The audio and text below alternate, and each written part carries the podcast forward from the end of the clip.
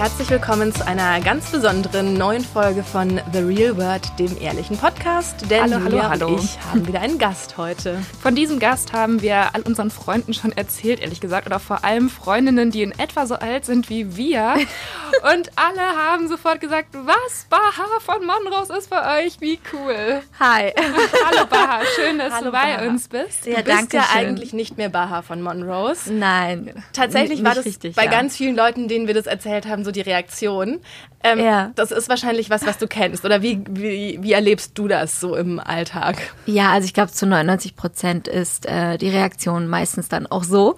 Und ich finde das auch überhaupt nicht negativ. Also für mich, ich verbinde ja sehr viel Positives mit dieser Zeit und äh, wäre heute auch nicht da, wo ich bin, wenn, wenn ich das alles nicht durchlebt hätte. Deswegen es ist immer sehr schön und jetzt auch nach so vielen Jahren auch der Ruhe, was jetzt Monrose angeht, ähm, äh, ist die Reaktion immer sehr positiv. Also die Leute verbinden es mit schönen Momenten und äh, so kommt es dann auch bei mir an und äh, das fühlt sich auf jeden Fall gut an. Ja, wir haben gestern im Büro ehrlicherweise auch Shame gehört.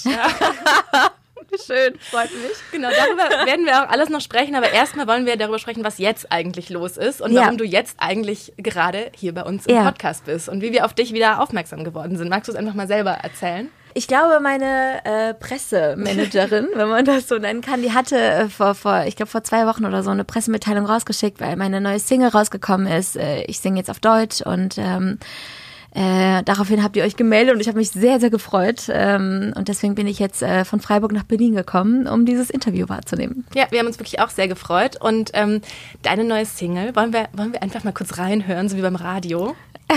Ja, Julia? Ja. Heute bin ich alles, was ich vor dir gar nicht sein kann. Die Fremde in mir, das perfekte Lächeln, mein Heiligenschein.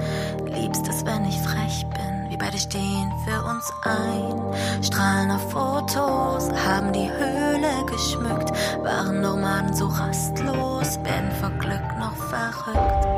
Baden im Paradies, ohne Sorgen. Reicht es nicht. Sie denkt niemals an morgen. Und wie reißende Wellen nimmt sie mich mit, mich mit. Heute bin ich alles, was ich vor dir gar nicht sein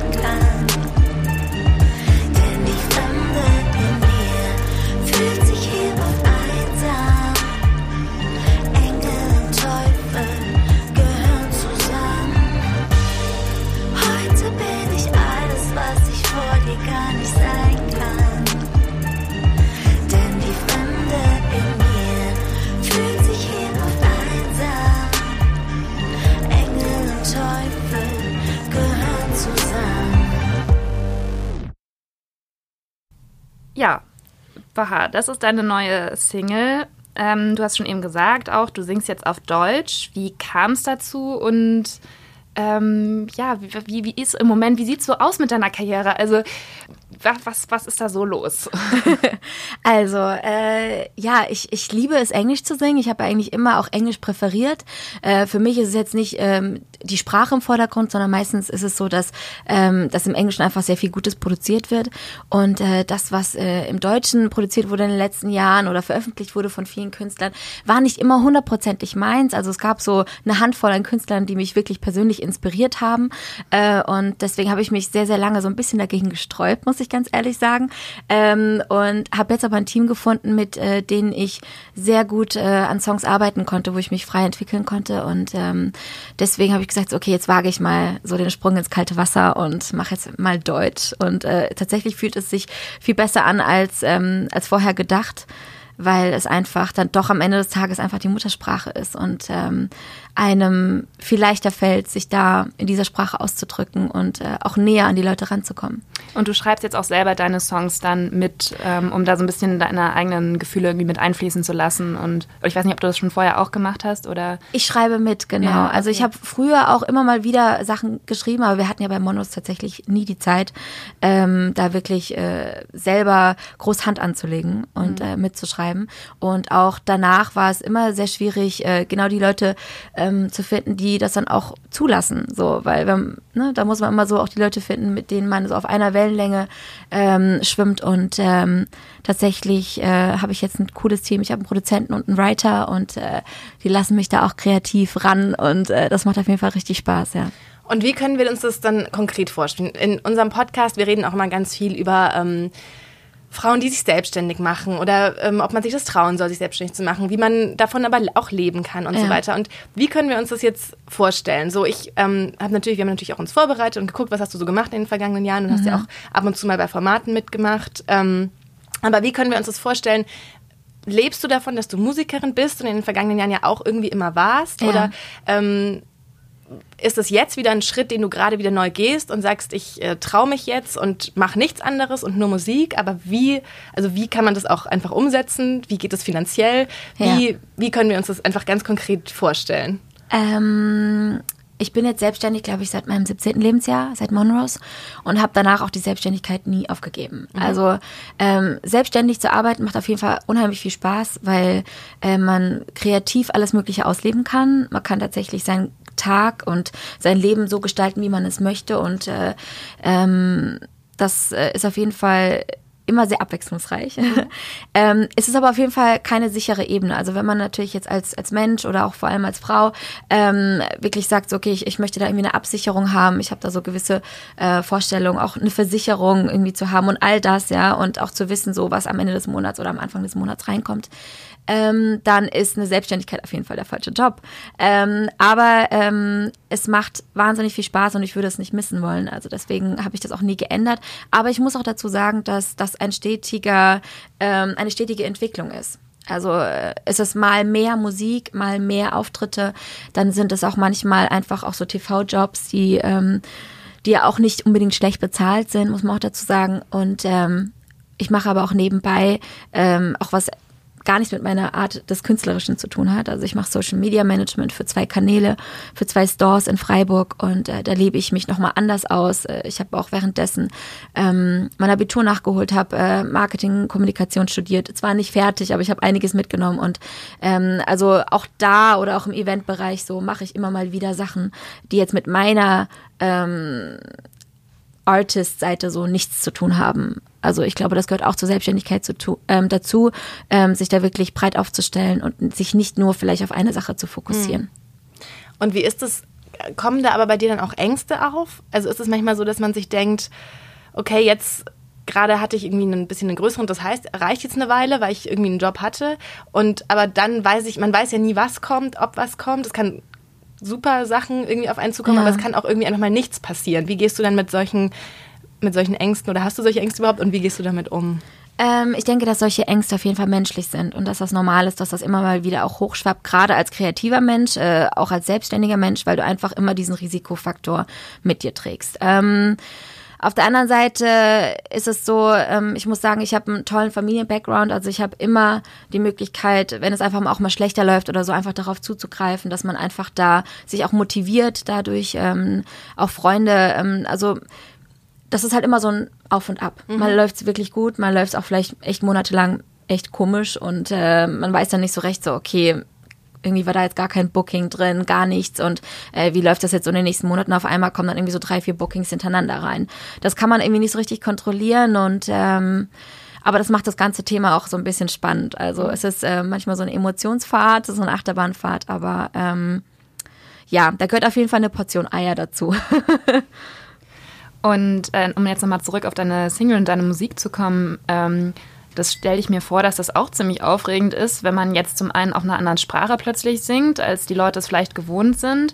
Und ähm, dann hast du jetzt eben ein neues Video rausgebracht und so, da kommt ja auch immer viel Feedback und vielleicht auch Kritik und so. Also wie ist das, kannst du das gut positiv umsetzen so für dich, dass du denkst, okay, ja, ich bin jetzt aufgeregt und endlich ist es draußen? Oder bist du da so, oh Gott, oh Gott, was werden die Leute sagen? Ja, also tatsächlich ähm, ist es für mich persönlich super aufregend, ähm, weil die Leute, die sehen ja immer nur das, was man dann irgendwie tatsächlich veröffentlicht. Aber ich rede ja nicht immer darüber, was ich gerade in jedem Moment tue. Und äh, da in so einem Self-Made Projekt äh, heißt es tatsächlich, alles zu tun. Also wirklich von äh, der komple kompletten Storyboard-Geschichte fürs Video bis hin zu der Entstehung des Songs, äh, die Leute zu buchen, deren Tickets zu buchen, äh, also Das hast du alles selber Reise. organisiert? Ja, genau, ich mache Ah, ja, alles okay. selber und dann auch die ganze Regie und die ganzen Ablaufpläne, wer wird wann abgeholt, äh, wer dreht wann was, wer zieht was an äh, und dann auch natürlich meine Geschichte. Also das ist alles eine Art der Entwicklung, die tatsächlich sich so über zwei, drei Monate zieht. Also das ist eine mega große Vorarbeit,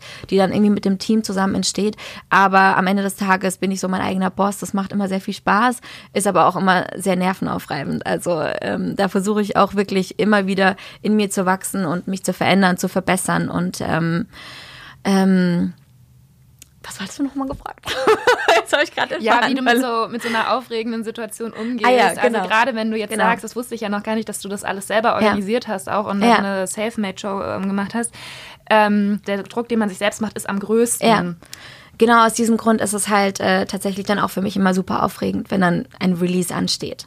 Und das war ja vor einer Woche, habe ich den Song veröffentlicht ähm, und ähm, jetzt so eine Woche später dann irgendwie das Video endlich zu veröffentlichen, ist dann so wie so eine Art Entlastung. Also man ist einfach erleichtert und umso glücklicher, wenn ich dann auch sehe, dass das Feedback wirklich positiv ist und ähm, einfach mit so ähm, viel Kreativität dann irgendwie sowas Positives auszulösen, ähm, macht dann einfach wirklich Spaß und dann merkt man, dass, dass sich die ganze harte Arbeit auch gelohnt hat.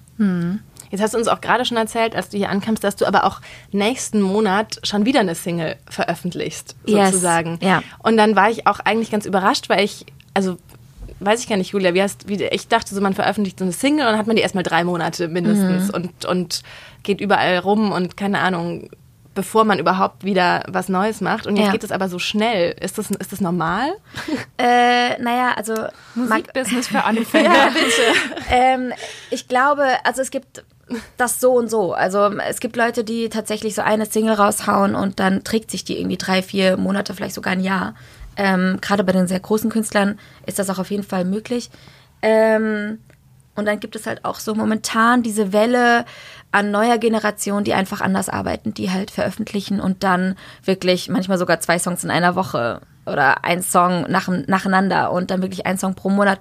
Und das ist so das, was ich momentan so ein bisschen anstrebe, weil wir haben wirklich viel an Songs gearbeitet. Ich habe viele tolle Songs äh, im Petto und ich würde die einfach gerne ähm, zeitnah wie möglich aneinander raushauen, damit die Leute einfach sehen, so was da so auf sie zukommt und ähm, und ja, dann einfach gucken, wie sich das so entwickelt.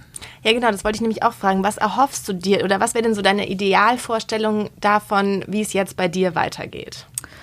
Äh, meine Idealvorstellung. Also meine Hoffnung ist natürlich, dass es den Leuten gefällt, ähm, dass ich alte Fans äh, irgendwie damit abholen kann, dass ich aber auch neue Leute damit bekomme und ähm, dass ähm, ja, dass es irgendwie ein Gefühl bei den Leuten auslöst, irgendetwas Positives und ähm, dass sie das, was wir machen, wirklich äh, sehen und, und, und verstehen und ähm, ja, dass ich dann irgendwann damit auf, auf die Bühne kann, auf eine kleine Tour oder so, das würde ich mir eigentlich wünschen. Ja. Du bist ja jetzt schon ganz schön lange eigentlich im Musikbusiness Ja. auch unterwegs und meintest eben auch schon so ein bisschen, es hat sich ja viel verändert. Wie empfindest du das im Vergleich zu früher? Ähm, hat sich der Druck auch erhöht, gerade über Social Media bekannt zu sein und damit man überhaupt noch ähm, eine Single irgendwie an die Leute bringt? Also ähm, wie, wie, wie ist das für dich? Wie war das früher auch eben dann ein anderer Druck? Wie hat sich das verändert? Ich glaube, es ist immer so, Oder ist es vielleicht auch eine Chance, dass man halt jetzt eigene Plattformen hat? Also es ist äh, tatsächlich auch hier wieder gemischt. Also auf der einen Seite äh, ist dieses ganze Spektrum, das Medium Online, Social Media, ähm, super. Ähm, eine super Möglichkeit, sich äh, zu entwickeln, gerade für Newcomer, ähm, wirklich aus dem Boden zu sprießen, ähm, Leute zu erreichen, unabhängig auch zu sein, auch unabhängig von Labels, von Managern etc., wirklich Selfmade-Projekte ähm, einfach an den Mann zu bringen. Gerade jetzt, man sieht es auch an den Influencern, an den Bloggern, ähm, ob man das jetzt belächelt, ob man es mag oder nicht, aber ähm, es ist erfolgreich und es funktioniert und das ist äh, der Grund, warum auch ähm, jetzt das endlich auch im Musikbereich funktioniert, dass die Leute einfach unabhängiger ähm, arbeiten und ähm, handeln können. Ähm, auf der anderen Seite drückt das natürlich enorm. Also es gibt mehr Musiker, glaube ich, momentan denn je, äh, weil einfach jeder die Möglichkeit hat, auch wirklich was zu veröffentlichen. Das ähm, also mehr Konkurrenz im ersten und im zweiten natürlich dann auch, dass, ähm, äh, dass es halt viel mehr einfach auch über Likes geht. Also es geht viel mehr nur übers Aussehen teilweise. Es geht viel mehr darüber, über das Marketing, über, über das, äh, wie du deine Präsenz auf, auf Instagram oder etc. startest. Und ähm, die Musikalität ist gar nicht mehr so vorrangig, habe ich so das Gefühl. Ähm, und primär wichtig. Ähm, aber es gibt auch Ausnahmen. Also es ist sehr breit aufgestellt und ähm, es erhöht den Druck, teilweise schon. Und auf der anderen Seite ähm, gibt es auch sehr viel Möglichkeit. Ich habe neulich ein Interview mit äh, Lena Meyer-Landrut gehört, da hat sie auch erzählt, dass sie eben so jemand ist, der auf Instagram eher als Celebrity halt wahrgenommen ist und ihre Follower interessieren sich halt für sie als Person und für ihr Leben mhm. und so, aber dass sich quasi ihre Follower und Likes auch nicht unbedingt zum Beispiel in Spotify-Listens oder so ab übersetzen und mhm. dass es eben bei anderen Künstlern wie Loredana oder so halt eher so ist, dass halt ja. die genau spitze Instagram-Zielgruppe dann auch rüber zu Streamingdiensten ähm, hüpft. Genau. Ich also. glaube, dass das, ähm, also ich meine, ich bin jetzt auch nicht der Pro oder mhm. so, ich mhm. habe es auch nicht äh, ähm, studiert und auseinandergerupft, aber ähm, so aus meiner persönlichen äh, Meinung heraus, was ich jetzt so gesehen und erlebt habe, ich glaube, dass natürlich äh, Künstler wie Loredana oder auch ähm, andere, die jetzt, ähm, ich sag mal, erst seit kürzerer Zeit in dieser großen öffentlichen äh, Öffentlichkeit stehen, ähm, einfach aus einer ganz anderen Ecke kommen. Also die sind wirklich online äh, viel stärker aufgebaut und ähm, das hat mit ähm, Promi sein oder irgendwie sowas gar nichts zu tun. Also ich glaube, dass die Leute, ähm, die Fans und die Follower ihnen folgen, weil sie halt einfach für etwas stehen und äh, auch musikalisch natürlich und deswegen schwappt das auch für Instagram auf Instagram rüber. Und ich glaube, bei, ähm, bei Künstlern wie ähm, Lena Meyer-Landrut oder ähm, anderen, die halt einfach auch viel im TV etc. vorher schon tätig waren, ähm, ist das nochmal so ein bisschen eine andere Baustelle. Also das, das splittet sich, glaube ich, so ein bisschen. Jetzt gab es ja noch gar kein Instagram, oder? Als es Monrose, als es Monrose gab, ja, wenn ich das so recht noch nicht. Nee. ähm, wie hast du das denn dann sozusagen gemacht? Dass du, du hast auch gerade gesagt, das sind auch viele alte Fans, ähm, die sozusagen dich immer noch hören oder wiederhören. Wie macht man das denn dann sozusagen? Ähm, diesen Plattformtransfer sozusagen von, die haben noch CDs gekauft und dich im Fernsehen gesehen, dass man die dann irgendwie jetzt wieder neu erreicht über Instagram und so. Wie hat das funktioniert? Also bei uns bei Monos hat sich ja dann irgendwann, ich weiß gar nicht, wann Facebook entstanden ist, 2006, 7, 8, aber mhm. ich glaube, so richtig in Fahrt gekommen ist es tatsächlich eher so Richtung 2008, weil ich erinnere mich bei 2006, als wir äh, beim Casting waren, dass da Smartphones und so noch nicht wirklich genau. existiert haben. Also da hatten wir noch so ein Nokia 8210 oder so und da konntest du froh sein, wenn du Snake 2 drauf hattest und äh, da hat sich keiner getraut, ins Internet zu gehen, weil einfach die Rechnung so immens in die Höhe gestiegen ist. Ähm, und da gab's halt dieses Medium online war da überhaupt noch nicht relevant. So und wir haben halt angefangen, ähm, ich glaube mit der ersten Single, als wir gewonnen haben in der Nacht, ähm, ist Shame rausgekommen und damals haben wir glaube ich den Download geknackt, äh, mhm. einfach in der Schnelligkeit der Downloads und da wurde das glaube ich so erst so richtig relevant für uns, wo wir gemerkt haben, okay, da passiert viel, aber natürlich wurden bei uns einfach noch klassisch physisch einfach CDs verkauft, ähm, wirklich mit einem Booklet. Das ähm, hat dem Ganzen meiner Meinung nach so ein bisschen mehr Wertigkeit gegeben, äh, weil man wirklich was hatte, was man gesammelt hat etc., weil man wirklich, man hat sich das Booklet noch irgendwie durchgelesen, man hat die Songtexte aus, auswendig gelernt. Ja, das habe ich ähm, wirklich auch gemacht. Ja, man hat sie auch mit ja, doch, natürlich. ja. Ich habe immer, wenn ich mir eine CD gekauft habe, dann habe ich die halt einmal gehört und nebenbei eben mir immer den Songtext durchgelesen, ja. damit ich ihn auch richtig verstehe und man nicht ja, Fantasietexte singt. Und dann hatte ich ihn einmal gelesen und wusste ich, so, so ist das richtig und jetzt kann ich mitsingen. Also ich erinnere mich auch, wenn ich äh, so an, an meine Idole meiner Jugend, irgendwie so Backstreet Boys und, äh, keine Ahnung, Spice Girls und, und Destiny's Child. Also ich kann die Songtexte von damals heute immer noch.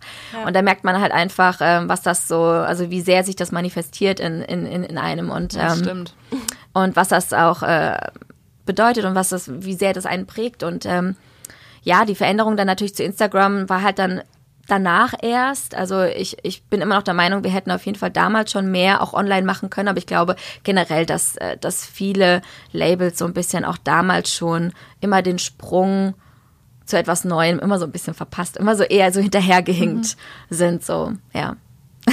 Hast du noch die Monrose CDs, weil wir gerade über die physischen ja. CDs gesprochen haben? ich habe die tatsächlich noch zu Hause, ja, in Freiburg. Ja, die hätte ich aber wahrscheinlich auch noch. Also, ja. ich glaube, ich, glaub, ich habe noch No Angels CDs, um es mal zu sagen. Ja. Und ich habe auch ein Broses-Album. Na, schau. Ja. Wir haben auch gestern nochmal den Wikipedia-Eintrag zu allen äh, Popstars-Staffeln durchgelesen, Ja. Ja. um halt nochmal zu gucken, das sind ja echt richtig viele Bands eigentlich Ja, ja. gewesen, die in Ja. den ganzen Jahren da Ja. entstanden sind und was so aus den Einzelnen geworden ist und so. Also Mhm. Aber ist irgendwann haben wir uns nicht mehr drin. Also man kannte immer noch und Lupa Gadi kannte man noch. aber Also an deine so Staffel, eine- ich komme mir gerade vor wie so ein krasses Fangirl, aber ich kann mich halt noch richtig gut dran erinnern, weil ich da halt auch, ich glaube, wir sind ungefähr gleich alt und dann habe ich das halt ähm, in der Schulzeit, das hat man immer so abends dann geguckt und ich Ja, fand es halt cool. mega cool. Ich hätte das Ja. auch voll gerne mitgemacht, aber Ja. mir wurde es leider verboten. Naja. Ja, ich bin da auch damals, als ich zum Casting bin, nicht überall auf offene Türen gestoßen. Also bei meinen Freunden zum Beispiel, die fanden das überhaupt nicht cool. Und äh, da haben sich auch viele Wege getrennt damals leider. Da schon echt? Ja, genau. Auch mein damaliger Freund, der fand das nicht cool und hat sich dann von mir getrennt. Aber ja, gut, dafür habe ich ganz viel Tolles dazu Ja. gewonnen und da war es dann auch nicht mehr so relevant. Wir wollen jetzt auch nicht keine Angst die ganze Zeit auf deiner Monroe-Zeit. Nee, alles äh, irgendwie gut, aber ist ja auch spannend, Aber es ist natürlich schon, auch ja. interessant. Ähm, Ja. Guck mal, also das, zum einen, dass man sich dann auch so gut dran erinnern Ja. kann. Es zeigt ja auch, ähm, wie bekannt die Band einfach Ja. auch war und welchen Ja. Status ihr damals hattet. Und Ja, und das zeigt aber schon Ähm, auch, wie du schon auch sagst, jetzt gibt es auch so viele Musiker und jetzt gibt es so viele und es gibt einfach, man folgt hunderten von Leuten auf Instagram und damals war das aber es ist auch sehr noch so- divers. Es gab nicht so ein paar Berühmtheiten, die halt so ganz, also die so allgemeiner bekannt waren, auch Ja, über weil- verschiedene Altersgruppen hinweg. Weil es gab ja auch nicht so viele Ablenkungen. Es war ja so ein bisschen so ein Lagerfeuereffekt. Ne? So alle haben Popstars geguckt, alle haben Wetten das geguckt, alle haben DSDS geguckt. Genau. Und sobald es dann immer mehr dazu kam, verläuft sich das so. Ja, und die Auswahl ist halt einfach Und immens. die Aufmerksamkeit heutzutage. verläuft sich auch. Und Ja. Mhm. jeder hat so ein bisschen Aufmerksamkeit, aber es gibt nicht mehr so die, die sie dann halt so komplett auf sich vereinen. Und das war halt Ja. damals. Und eigentlich ist es auch ganz schön cool, dass du diese Zeit noch, also dass das in der Zeit passiert Ja, ist. ich bin oder? auch total happy, dass ich sowas noch mit äh, erlebt habe, weil ich einfach dadurch ähm, auch, ich sag mal, für mich persönlich äh, sehr viel Wert immer noch auf Musik generell lege und auch auf, ähm, auf die Qualität und ähm, ähm, das fehlt mir heutzutage so ein bisschen bei manchen Künstlern. Ja, ähm, ja apropos ähm, Lagerfeuer und Fernsehen und so weiter, was ich, also ich habe ja auch, wir haben ja auch gerade schon angesprochen, dass du auch in schon ein paar Dance, Dance, Dance 2017, glaube ich, zum Beispiel mitgemacht hast, was so ein ähm, Reality, so eine Art Reality-Tanzformat war. Ja. Bestimmt kriegst du doch aber auch ziemlich viele, also es gibt ja so viele Formate inzwischen. Mhm. Gibt's da auch, also kriegst du da viele Angebote und gibt es auch vieles, was du ablehnst oder wie kann man sich das vorstellen? Äh, teilweise ja und nein. Also ich äh, habe schon ein paar diverse Angebote bekommen aus dem Fernsehen. Ähm, für mich ist aber das meiste tatsächlich nicht relevant. Ähm, ich finde nicht alles, was im Fernsehen gemacht wird, wirklich gut.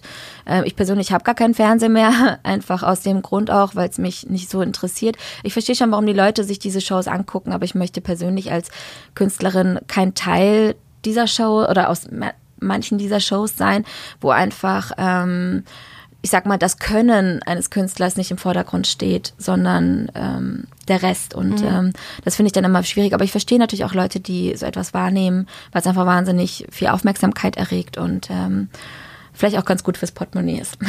Ja, also das heißt aber, dieser Deal ist dir dann zu krass. Also so Geld Ja. und Reichweite ist, also ist dir sozusagen weniger, ist dir dann das nicht wert, sozusagen so ein paar Prinzipien aufzugeben. Genau. Also ich Ja. bin auf jeden Fall bereit. Ähm, ich glaube, das ist wie in so einer Beziehung so. Man muss äh, schon bereit sein, so manche Prinzipien vielleicht auch mal so über Bord zu werfen und auch mal bereit sein, irgendwie da Verhandlungen zu betreiben. Aber ähm, es gibt so Sachen, die ich einfach persönlich nicht so unterstütze. Ähm, und ich habe so lange und so hart dafür gearbeitet, äh, wirklich Musik machen zu können. Ähm, ich würde es jetzt ungerne durch eine Art Reality-Show kaputt machen wollen, nur um irgendwie zwei Wochen im Fernsehen zu sein. Also würdest nicht beim Dschungelcamp mitmachen. Nein. Wenn wir über zwei Wochen Formate reden.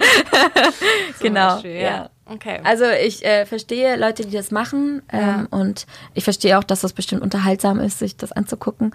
Aber ähm, ich persönlich, ich möchte als Künstlerin wahrgenommen werden und halt eben nicht als Prominente.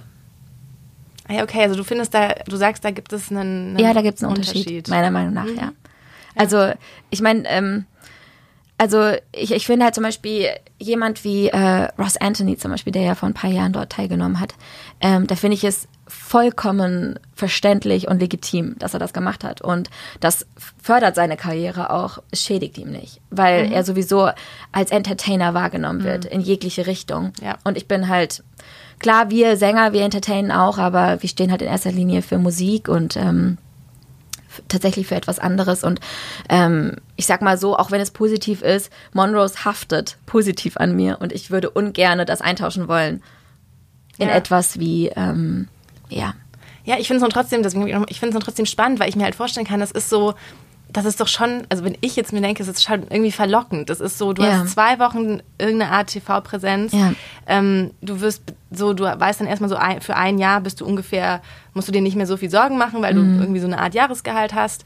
Ähm, also ich kann mir, ich finde es richtig cool, wenn man dem widersteht, Mhm. weil man, weil einem die anderen Sachen so wichtig sind. Aber gerade weil es ja auch so schwierig ist, sich dann, wie gesagt, nur mit der Kunst Mhm. durchzusetzen, ähm, ja, kann, also finde ich es äh, find ich's krass, dass du da wirklich sozusagen hart bleibst. Und Aber ich meine, das ist ja auch, ähm, man sagt ja immer so, ne, man redet ja da auch oft immer so über Z-Promis und sowas. Ja. Ähm, und ähm, ich glaube, auch wenn das Format ein etwas anderes wäre oder so, man, also man sieht da jetzt auch keine Künstler wie Barbara Schöneberger drin oder, oder, weiß ich nicht, ein Peter Fox oder keine Ahnung was. Es ist jetzt völlig egal, in welche Richtung das geht, aber das sind halt Leute, die für etwas ganz, ganz anderes stehen. Ähm, und äh, deswegen findet, finden solche Leute auch in so einem Format nicht statt, weil sie halt einfach aktuell ganz anders auf etwas anderes ihren Fokus legen. Ja. So, und ich, also ich sehe das immer so ein bisschen aus dieser Sichtweise. Und es ist, also für viele ist es ja auch ein bisschen schwierig, wenn sie mal durch, ja, sei es eine Fernsehshow, sei es ein Album, was auch immer, sehr bekannt geworden sind, sozusagen davon, das ist ja auch wie eine kleine Sucht, diese Bekanntheit, diese Berühmtheit. Also das war für dich nie so, dass du gesagt hast, okay, jetzt bin ich vielleicht nicht mehr ähm, so, dass jeder mich auf der Straße erkennt oder äh, weißt du, was ich meine? Also das ähm, hat für dich nie so eine Rolle gespielt? Ähm, doch, also ich denke, es spielt immer irgendwie eine Rolle. Also ich meine, jetzt sind ja auch einige Jahre vergangen nach Monrose und ähm, es ist alles natürlich sehr viel entspannter. Klar, ich werde ab und zu angesprochen, aber es hat halt einen ganz ähm, anderen Effekt. So, es ist äh, eher so auf erwachsenen Augenhöhe und es ist eher so ein Hey, schön, wie geht's dir und das war's. Ähm, und früher war das ja eher so hysterisch fast schon und ähm, das war natürlich super schön, aber es hat einem ähm, auch äh, vieles versperrt. So, also man konnte halt schlecht irgendwie einfach normal sein, irgendwie rausgehen und normal Bahn fahren oder weiß ich nicht, sich irgendwie mal im, im Strandbad irgendwo im Bikini hinlegen. Und ähm, das ist halt alles halt irgendwie heute einfacher und deswegen ist das auch schön. Also das war ja auch so eine Art Prozess. Also nach Monrose ist natürlich alles so ein bisschen eingesackt, weil man definiert sich irgendwie so vier Jahre lang darüber, über diese Band und über all das und man ist nichts anderes als nur das. Und ähm, auf einmal fällt das alles weg. So, das äh, war schon nicht immer einfach, ähm, so diese Brücke, aber das war dann ein Prozess. Also es, man hat sich so langsam dem entwöhnt und äh, das, ich finde das Gefühl gar nicht so schlecht. Kannst du es mal noch mal ein bisschen erzählen, was du danach quasi gemacht hast? Also wie das war? Ihr habt euch dann, in welchem Jahr habt ihr euch aufgelöst? Wir haben uns offiziell 2000, also Ende 2010 getrennt. Und ähm, hast du danach erstmal eine Pause gemacht oder wie ging dann dein Leben weiter? Äh, tatsächlich habe ich äh, nach, ähm, nach dieser ganzen Geschichte super vieles ausprobiert. Also ich war teilweise viel in der Türkei und habe da viele Meetings abgehalten, habe hier so ein paar musikalische, mu musikalische Sachen ausprobiert, ähm, habe aber nie so das gefunden, was ich machen wollte, ähm, beziehungsweise die Leute, mit denen ich arbeiten wollte. Und ähm, habe dann irgendwann angefangen, als ich nach Hamburg gezogen bin, äh, mein Abitur nachzuholen, also so ein bisschen diese Sachen zu machen, für die ich vorher keine Zeit hatte. Ähm, habe mein Abitur nachgeholt, habe währenddessen auch ein, Musi also ein, ähm, ein Artist-Deal gehabt ähm, als Künstlerin und äh, habe dann ein Album veröffentlicht und habe danach aber tatsächlich zwei Jahre Pause eingelegt, weil ich nicht so happy war mit dem Deal und ähm, so ein bisschen auch leicht abgefuckt von dem Business und äh, habe dann eben in Berlin äh, angefangen, äh, Marketingkommunikation zu studieren und mich auf- auf etwas anderes zu fokussieren. Ja, und dann kam Dance Dance Dance um die Ecke, ähm, was mir halt so ein bisschen nochmal andere Türen eröffnet hat. Da ging es tatsächlich auch weniger darum, irgendwie nochmal präsent zu sein oder in diese Öffentlichkeit zurückzugehen. Das war eher so der Punkt, wo ich mir nicht sicher war, ob ich es machen möchte oder nicht. Aber ich wollte immer an einer coolen Tanzshow teilnehmen und ähm, das war für mich halt die Chance, das wahrzunehmen und deswegen habe ich es dann getan. Hast du es geguckt, Julia? Nee. Julia ist immer so, guckt immer keine, nicht, ich gucke immer die ganzen, Ja. äh, die ganzen Fernsehsachen an. Mit Sandy warst du da ein Ja. Team, ne? Ja. Hello Angels. Ah, okay. Ja. ähm, jetzt haben wir dich natürlich auch gegoogelt sozusagen in der, in der Vorbereitung und ähm, ich war so, ich dachte mir so, ähm, wie gehst du damit um? Also auch gerade wenn du uns jetzt ähm, so erzählst, ähm, dass es dir so wichtig ist, als Künstlerin wahrgenommen zu werden und dann sind so die ganzen Sachen, also wenn man dann so die, so die ersten Treffer, die man findet, dann sind es teilweise so Überschriften. Ich lese es mal vor, wir haben es rausgeschrieben. Oh Gott. Ähm, Baha von Monrose zu gewichtig für eine Beziehung. Ja. Und solche Sachen stehen so, oder es gab auch irgend so, das als erste war auch ein Video von Promi Flash oder irgendwie sowas. Ähm, ähm, irgendwas mit Dating, weiß ich auch gar nicht mehr, irgendwie sowas. Ähm, ist es da so, dass du sagst, okay, ähm, das sind so Themen, die sind irgendwie Boulevard, auf die stürzt man sich. Das ist für mich okay, weil ich Aufmerksamkeit bekomme, oder ist das eher, was du sagst, das, also ich, wir dachten so gestern so krass, ähm, wie, wie, wie geht man damit um? So, wie nimmt man das wahr? Also wenn wir auch wie vorhin darüber gesprochen, ähm, das Thema online, wie das für uns Künstler sich das auswirkt, dann ist das eher so ein negativer Punkt, äh, wo ich sage, darauf könnte ich persönlich darauf verzichten, weil ähm, früher war das halt so, man, es gab halt Print und es gab irgendwie Radio und Fernsehen. Und dann hast du das irgendwie gesagt und dann entweder du hast es gesehen und gehört oder es war halt dann weg so. Und ähm, keiner konnte sich das irgendwie so groß zerrupfen. Man hatte halt so ein Originalinterview. Und ähm, das ist halt so etwas, ähm, es gibt halt so, ja, also ich habe ein Interview oder mehrere Interviews auch während Mon äh, Mono, sag ich schon, während ähm, Dance Dance Dance geführt und auch danach, ähm, die halt äh, immer sich auch um das Thema Gewicht gedreht haben, weil das halt für die Leute irgendwie super spannend war, warum äh, ich jetzt irgendwie zugenommen habe und wieso, weshalb und wie ich damit umgehe.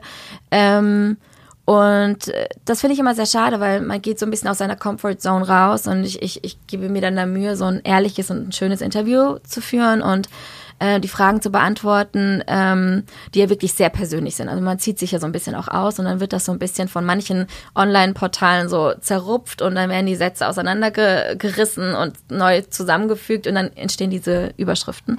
Ähm, und das finde ich halt immer so ein bisschen schade. Aber ja, es gehört dazu. Also ich habe, sagen wir jetzt mal zum Beispiel bei Promiflash, wenn man es jetzt so nennen darf, äh, nie ein persönliches Interview darüber gegeben und würde ich auch bis heute nicht tun. Einfach genau aus diesem Grund, weil es einfach, ja, die machen halt ihre Schlagzeilen damit, äh, dass sie halt einfach Sachen aus dem Kontext nehmen und die neu zusammenfügen und ähm, ist nicht positiv. Ist dann einfach nicht schön. Ist denn dieses ähm, Thema Body Positivity oder so, weil du auch gerade schon Ja. gesagt hast, so es geht auch auf Instagram gar nicht mehr so viel darum, was man macht, sondern einfach, wie man sich präsentiert und mit was man sich präsentiert.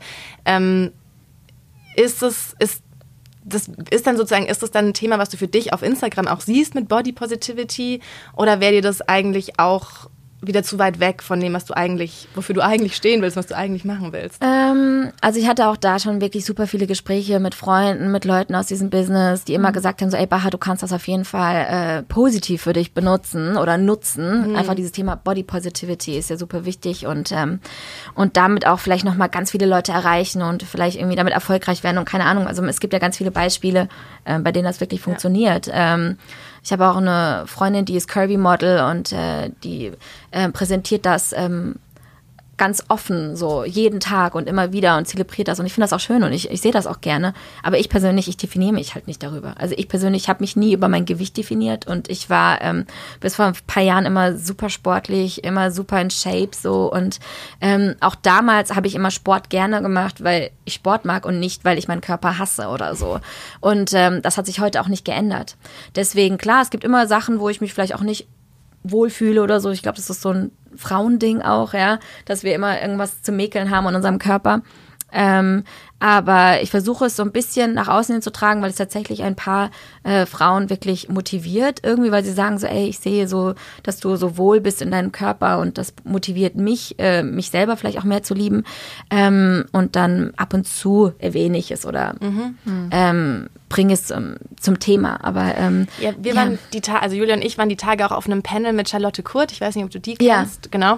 Mm, Und die auch einfach meinte, und da hatte ich noch gar nicht so drüber nachgedacht, äh, meinte sie eben, ja, sie ist sozusagen, sie sieht ihre Rolle oder sie ist dafür da, dass eben Frauen ähm, mit, also dass eben Frauen, die irgendwie mehr wiegen, haben zu ihr gesagt, so wir sehen uns nirgendwo, wir sehen uns nicht auf Instagram, wir sehen uns nicht in Zeitschriften so und dank dir sehen wir uns halt jetzt Ja. auch mal. Und sie meinte so, dafür ist sie eben da. Sie macht das jetzt auch nicht, weil sie unbedingt die ganze Zeit Bilder von sich posten will, aber Ja. so es, sie sieht es so als ihre Aufgabe, denen zu zeigen, du bist Ja. da und da sind wir. Das fand ich irgendwie so ganz cool. Also das hatte ich noch gar nicht so als, als Grund, also ne, so irgendwie als die Botschaft dahinter gesehen. Definitiv, ist ja auch, ist auch eine schöne Sache. Und da, Ja. dafür ist halt natürlich das ähm, Instagram halt super, um halt einfach auch ähm, wirklich alle Leute zu erreichen. Ja. So in jegliche Richtung. Ähm, und ähm, ja. Aber es ist natürlich schon ein heikles Thema. Also ich weiß nicht, ob du es mitbekommen hast, wahrscheinlich schon mit Adele jetzt, die ja ähm, 40 Kilo oder so abgenommen Ah, ja. hat. Und dann war halt im Internet ein riesengroßer Aufschrei. Und dann ist es ja auch manchmal so, wenn dann die Fans beschweren Ja. sich dann, ja, wieso nimmst du jetzt Ja. ab? Und ähm, du warst immer unser Vorbild Ja, und jetzt jetzt bist bist du du, auch dünn. auch dünn. Also es ist ja auch, wie man es macht, ist es ja auch schwierig. Und Ja. ähm, Ja. wahrscheinlich ist es dann tatsächlich eigentlich das, das Gesündeste, sage ich mal, wie du das jetzt gerade beschrieben hast, dass man das halt äh, sozusagen nicht die ganze Zeit so in den Vordergrund stellt, das eigene Gewicht, Ja. weil das sollte im besten Fall, natürlich ist es in unserer Gesellschaft nicht so, aber es sollte jetzt nicht das definierende Merkmal einer Frau sein oder ihr Hauptthema, worüber sie redet oder ähm, womit sie sich Ja. äh, Ja. irgendwie Aber tatsächlich ist es ja so. Also wir Frauen, wir reden, glaube ich, irgendwie gefühlt so die Hälfte unserer Zeit irgendwie immer, immer über unser Gewicht. Also jede hat Ja, irgendwie so, heute mache ich. Detox und heute, nee, ich habe schon gegessen und ich darf nicht. Und also es geht immer irgendwie um das Thema Essen und immer um das Thema Gewicht und um das Thema Aussehen. Ähm, und ja, also Adele, das, ich habe es nicht mitbekommen, aber das ist so typisch so, ne? Also man sieht das ja auch, äh, wie hieß sie, Jennifer Hudson zum Beispiel früher, die war ja auch immer so ein Genau, bisschen stimmt, ja. übergewichtig und äh, hat ja dann so krass abgenommen. Und ähm, ich hatte das Gefühl damals, dass das eher so positiv wahrgenommen wurde bei ihr, aber vielleicht auch, weil sie nie auf, also nie für dieses Ich bin dick stand. Wisst ihr, was ich meine? So, also so Adele war ja immer so ein bisschen eher so die Frau, die halt so eher, ja, viel über Balladen, viel über Herzschmerz und, und dann halt auch dieses, ähm, dieses Körpergewicht. Also, das wurde halt irgendwie so krass in den Vordergrund immer gestellt. Ja. Ähm, und deswegen ist das vielleicht so extrem äh, relevant. Ich meine, das ist ja eigentlich völlig egal. Ja, ich meine, wenn man jetzt so eine Janet Jackson anguckt, die hat, ähm, wenn sie nichts rausbringt, irgendwie nimmt die teilweise so 20, 30 Kilo oder so zu. Und wenn die dann irgendwie ein Single rausbringt, auf einmal hungert die sich da runter und sportelt und was weiß ich was. Ähm, es sollte eigentlich natürlich nicht so relevant sein. Ich verstehe natürlich die, die Leute, die halt dann sagen, ähm, hey, du bist doch eigentlich eine von uns so oder wie Ja, auf ja, die genau, Art und Weise. Ich verstehe diesen Gedanken. ähm, aber es ist natürlich super schade, weil ich meine, man muss ja Menschen auch die Möglichkeit geben, sich verändern zu dürfen. Und ähm, ist ja völlig egal, aus welchem Grund sie es gemacht hat. Vielleicht hatte sie es irgendwann satt, vielleicht hatte sie Schmerzen, vielleicht hat es ihr Arzt geraten, vielleicht hat sie aber auch einfach nur gesagt, so, ich würde einfach gerne mal was Neues probieren oder einfach, vielleicht ist es einfach passiert. Das kann ja auch sein. Wie so. du schon sagst, es ist total schwierig für Leute, die in der Öffentlichkeit stehen oder die irgendwie bekannter sind als der Durchschnitt, sich zu verändern. Mhm. Also das ist ja, man kennt das ja sogar aus dem eigenen Freundeskreis oder aus dem eigenen Umfeld, wenn man was weiß ich, wenn Leute plötzlich sagen, ich lebe jetzt vegan oder so Mhm. und alle Freunde grillen gerne Würstchen. Also, weißt du, das ist ja immer Da so. muss man sich erst Da einmal ja erklären, eine warum. Erklären, warum jeder meint, man, man schuldet Ja. jetzt dem Umfeld eine Erklärung, warum man jetzt diese Lebensveränderung ähm, antritt oder begeht. Und so ist es natürlich im verstärkten Maße noch, wenn man ein paar Follower auf Instagram mehr hat oder wenn man halt ein bisschen bekannter ist. Und ähm, da fällt, fällt mir jetzt halt auch wieder deine Single ein, weil eigentlich geht's ja auch ein bisschen darum Ja. in die Fremde. Oder diese, also Ja. ich habe jetzt hier noch ein Zitat von dir gefunden, ähm, was du ausdrücken wolltest mit dem Song Zerrissenheit zwischen dem, was man ist und wie andere einen sehen möchten, zwischen dem, wie man fühlt und zwischen dem, wie man gerne fühlen möchte. Also das Ja. ist ja eigentlich genau das Thema, oder? Genau. Tatsächlich ist es ja so, also wenn wir etwas haben wollen, wir, wir denken immer in Schubladen. Also so, du bist das, du bist die Rechte, du bist da oben, du bist da unten. Und ähm, so denken wir halt irgendwie in Schemen. Und ähm, ich glaube halt einfach, wenn man so ein bisschen offener wäre in unserer Gesellschaft, ähm, einfach wirklich offener anderen Menschen gegenüber, dann äh, könnte man einfach auch die Menschen tatsächlich so sein lassen, wie sie sind. Und ähm, egal ob klein, groß, dick, dick oder dünn oder ähm, weiß ich nicht, äh, wenn man gewisse Vorlieben hat oder so, ich weiß es nicht, ja. Ähm, all das, dass man so ein bisschen das äh, ja breiter annimmt und nicht immer sich komplett versperrt, nur weil es sich vielleicht anders anfühlt. Und das war aber schon auch ein großes Thema in deinem Leben, dass du das Gefühl hattest, irgendwie kommst du, also die Leute erwarten was von dir, ähm, was du ihnen vielleicht nicht so geben kannst oder willst? Oder? Ähm, ja, also ich meine, ich bin jetzt 31 und ähm, natürlich bis dahin, das war ja so auch ein, auch ein Weg und äh, da, da entwickelt sich viel, man verändert sich und äh, mittlerweile bin ich da auch viel gelassener. Ich glaube, so in den letzten Jahren hat sich da auf jeden Fall viel, viel für mich getan. Aber ja, es ist, ähm, es ist immer teilweise schwierig, mit Veränderungen auch selber irgendwie vielleicht klarzukommen. Ich meine, auch in dem Punkt, als ich angefangen habe zuzunehmen, das war ja für mich nicht so, oh ja, okay, ja, so 20, 30 Kilo, so, okay, das fühlt sich in Ordnung an. Ähm, ich glaube, wenn man immer schlank war und dann auf einmal zunimmt und äh, vielleicht auch das erstmal gar nicht kontrollieren kann, dann kann man damit nicht umgehen. Und das ist, das ist auch völlig in Ordnung. Und ähm, für, das war ja auch für mich ein Punkt, warum ich gesagt habe, ich, ich finde es schwierig, diese Entscheidung zu treffen, ob ich wirklich nochmal in die Öffentlichkeit möchte, mhm. weil ich Angst vor dieser vor diesem Finger auf mich zeigen habe, von die, vor dieser Verurteilung oder Beurteilung. Und ähm, das ist, ähm, glaube ich, so generell so ein Problem in unserer Gesellschaft. So, dass wir halt einfach, ja, dieses typische Schubladendenken vielleicht, ähm, wenn man da so ein bisschen offener dran rangehen würde, dann hätte man, ähm, wäre, glaube ich, alles so ein bisschen schöner und einfacher. Und wir würden es uns nicht so kompliziert machen. Aber jetzt sozusagen hast du dann, also du hast gesagt, du hast, hattest Angst vor der Beurteilung mhm. und die hast du jetzt überwunden oder du ja. kannst einfach damit umgehen? Ja. Oder wie sieht das ähm, aus? Ich glaube, es ist ein Prozess. Ich mhm. habe es überwunden, also diese diesen inneren Schweinehund, äh, diese Angst davor und, äh, und mittlerweile bin ich cool damit. So. Aber gibt es irgendwas, was man vielleicht zu unseren Hörerinnen rat, also wie du das geschafft hast? Oder ähm, ist es einfach ein ähm, Älterwerden?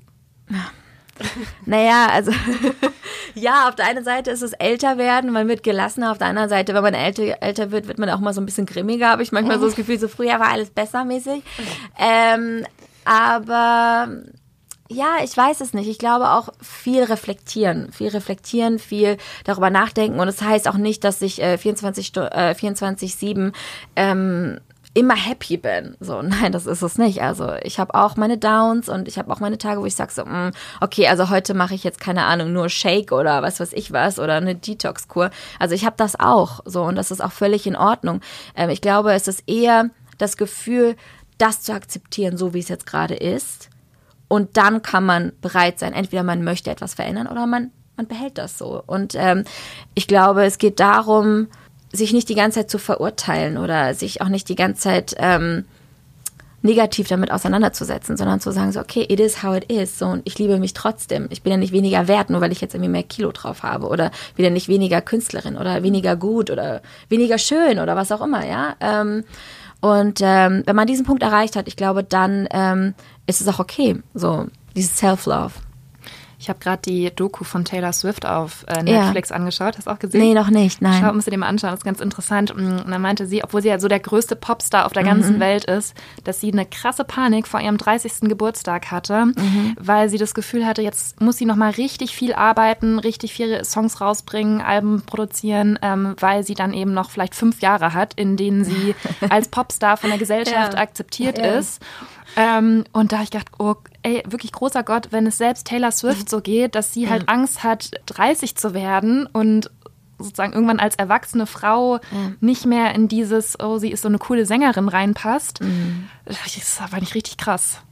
Ja, es ist ja, also wie ist das für dich? Du bist ja auch eigentlich genau dann gleich alt wie äh, Taylor, oder? Ja. Ja. ja Die ist 89 nicht, geboren. Ich bin 88, ein Jahr älter. Okay. Genau. Ähm, ja, ich glaube, es ist so ein bisschen auch so dieser äh, J-Lo-Effekt. Ne? Also wir haben die ja jetzt auch äh, alle gesehen beim Super Bowl und ich meine, der Auftritt war grandios und aber ist es immer das Thema, wow, und für 50 da hat Julia hier und Julia Hackober hier am Tisch einen großen Kommentar und mehrere Artikel auf Iconist dazu verfasst. Die werden wir euch alle verlinken. Also das ist ja so, es ist ja eigentlich völlig irrelevant. Ja. Ne? Ob ja. sie jetzt irgendwie 70 ist oder 30 oder was auch immer. Ähm, Fakt ist, diese Frau ist einfach immer noch ist immer Bombe auf der Bühne gewesen und ist es immer noch. Und ähm, aber ich glaube ja, also auch bei großen Popstars wie bei Taylor Swift oder ähm, egal wem, ja, also die haben ja auch alle ihre Midlife Crisis und äh, auch ihre Downs und auch diesen extremen Druck immer mithalten zu müssen. Und ähm, was natürlich bei Frauen auch noch mal ganz anders ist. Also wen interessiert es, ob ein männlicher Künstler 32 oder 38 ist oder definitiv auch dann halt ja. 50, so wie J Lo, ne? Das ist halt schon auch ein Unterschied und ich glaube, ja. also ich glaube halt auch in, in, unserer Welt von heute, von kosmetischen Behandlungen und so weiter, ist es auch gar nicht mehr so relevant wegen dem Aussehen. Weil mittlerweile, ich meine, 40, 50, du kannst ja so viel machen und du siehst so fresh aus. Ja. Ähm, und ähm, ich glaube, es ist eher relevant vielleicht auch mit diesem Thema ähm, Kinderkriegen. Hm. Und auch diesen, diesen Druck der Gesellschaft, dass man sagt, so, okay, ich bin ich bin ähm, ja eine arbeitende Frau und ich, ich, ich habe so mein eigenes Unternehmen oder was auch immer.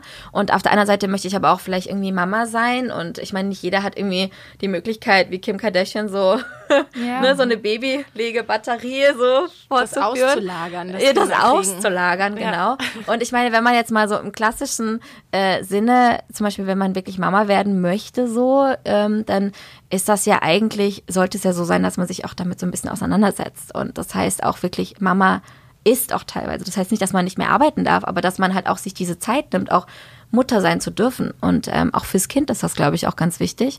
Ähm, und äh, klar, ich glaube, dass das schon so ein bisschen auch den Druck schürt, so bei jeder Frau, die 30 wird.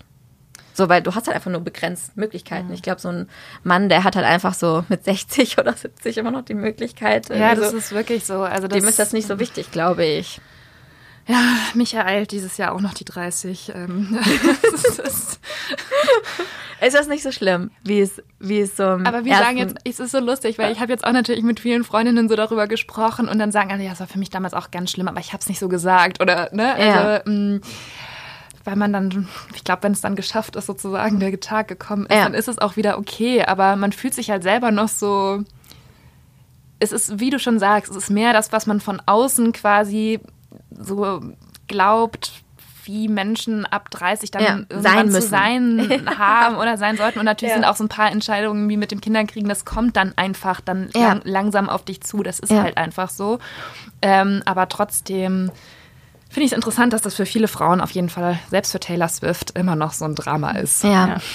Jetzt muss ich leider zum Schluss, muss ich doch nochmal aufs Monrose-Thema zurückkommen, nämlich mit den Fragen, die uns auch all die Leute mitgegeben haben, die die gesagt haben, oh, ihr trefft Baha. Ja. Ähm, was alle, was, oder was komischerweise echt viele wissen wollen, ist so, ähm, hast, habt ihr Kontakt? Also hast du Kontakt zu äh, Senna und Mandy?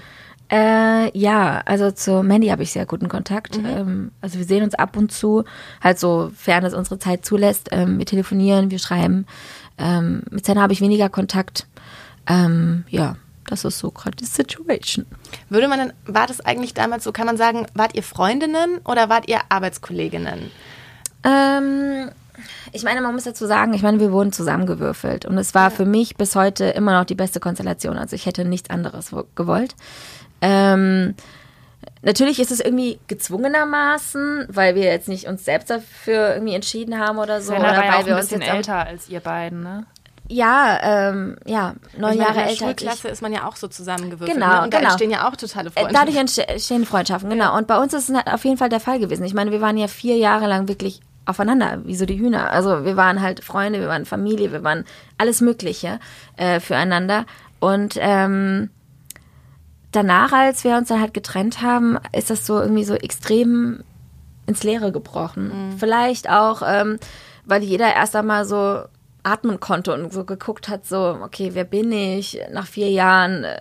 Was möchte ich sein? Ähm, wo bin ich? Und ähm, wie entwickelt sich das alles? Und ähm, deswegen ist das so ein bisschen auseinandergebrochen, glaube ich so. Ja. Und wie ist es denn, wenn du sagst, du hast mit Mandy viel Kontakt? Ich glaube ja so, oder auch wenn man ähm, auf Instagram bei euch guckt, mhm. voll viele würden sich jetzt würden zum Beispiel ausrasten, wenn ihr ein gemeinsames Foto posten würdet mhm. oder so. Ja. Ähm, ist es dann eine bewusste Entscheidung, sowas nicht zu machen?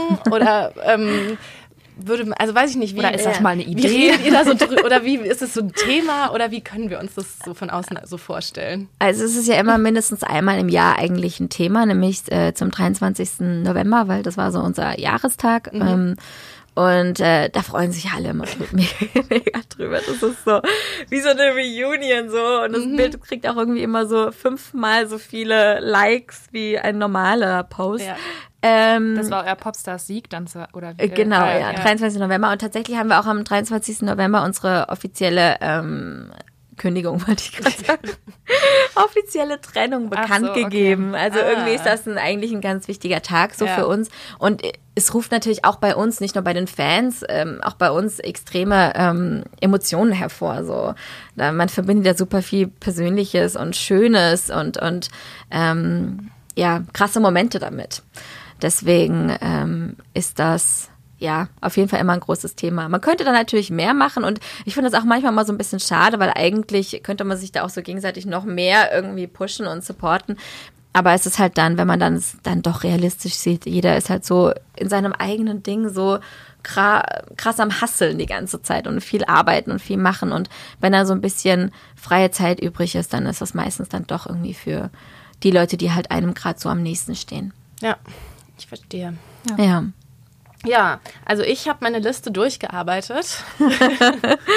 Julia, hast du Ja, noch? ich auch. Also wir haben uns auf jeden Fall sehr gefreut, dass du vorbeigekommen bist und vielen Dank auch für das ehrliche Gespräch mit dir. Ach, na, ich wollte noch wissen, wie es dir geht, Ach so, wenn du, Ja, das hatte ich nämlich auch noch, ähm, weil wir doch gestern Shame gehört haben. Ja. Wie geht es dir, wenn du Shame hörst? Passiert es manchmal? Also äh, passiert es zufällig oder gehst du auf YouTube und äh, schaust das Video und schaust deine eigenen Videos an? Also tatsächlich, ähm, ich höre es mir weniger an ähm, weil es natürlich auch in mir irgendwie immer so komische Emotionen hervorruft. Ne? Also ich kann das irgendwie auch manchmal so gar nicht richtig definieren, was das ist. Wenn ich mir jetzt zum Beispiel irgendwie unsere alte Popstars-DVD oder so angucken würde, ich wüsste nicht, ob ich da die ganze Zeit lachen oder weinen würde. Und irgendwie möchte man sich ja manchmal auch mit solchen Emotionen nicht immer direkt so Hast auseinandersetzen. Hast du das nie mehr angeschaut? Danach? Nee, tatsächlich nicht. Ähm, und äh, ich habe ähm, ich habe halt zu Shay meinen ganz persönlichen anderen äh, Bezug, weil ich dann einfach den Song immer wieder auch noch performe. Also ich hm. äh, ah, okay. performe den auch immer oft alleine, akustisch und ähm, deswegen hat sich der Song für mich auch schon ein bisschen so wie eine Art weiterentwickelt. Mhm. Aber ähm, wenn es dann irgendwie so Songs sind, die ähm, ich schon lange nicht mehr gesungen habe oder wenn ich mir meinen Videoclip angucke oder so, dann denke ich schon so, mh, hm, so ein bisschen wehmütig auch an die Zeit auf jeden Fall.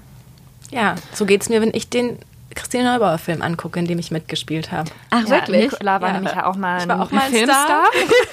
Geil. Und machst du gar nicht und mehr? Und dann denke ich mir immer, und dann bin ich halt danach weggezogen aus München und dann mm. buchen die niemanden, der in einer anderen Stadt wohnt. So, Und dann war das alles vorbei und dann, deswegen kann ich es auch nicht so gut gucken, weil ich mir denke, shit, was hätte da noch passieren können? Und das ja, ich glaube, es ist so dieser Emotionsfluss, der dann so auf einen so. also ich würde sie gar nicht vergleichen, aber. Nee, aber das ist ja so. Ich meine, man ja. hat ja, man verbindet sehr viel Positives damit und irgendwie, wenn es dann nicht mehr da ist, dann fängt man halt dann an, irgendwie darüber nachzudenken ja, genau. und, und sich zu sehr damit auseinanderzusetzen. Und vielleicht ist es manchmal auch ganz gut zu sagen, so, okay, this is the box. Und dann lässt man das auch so verschlossen und ist dann ganz schön. Ist eine schöne Schatulle und man muss es nicht immer aufmachen.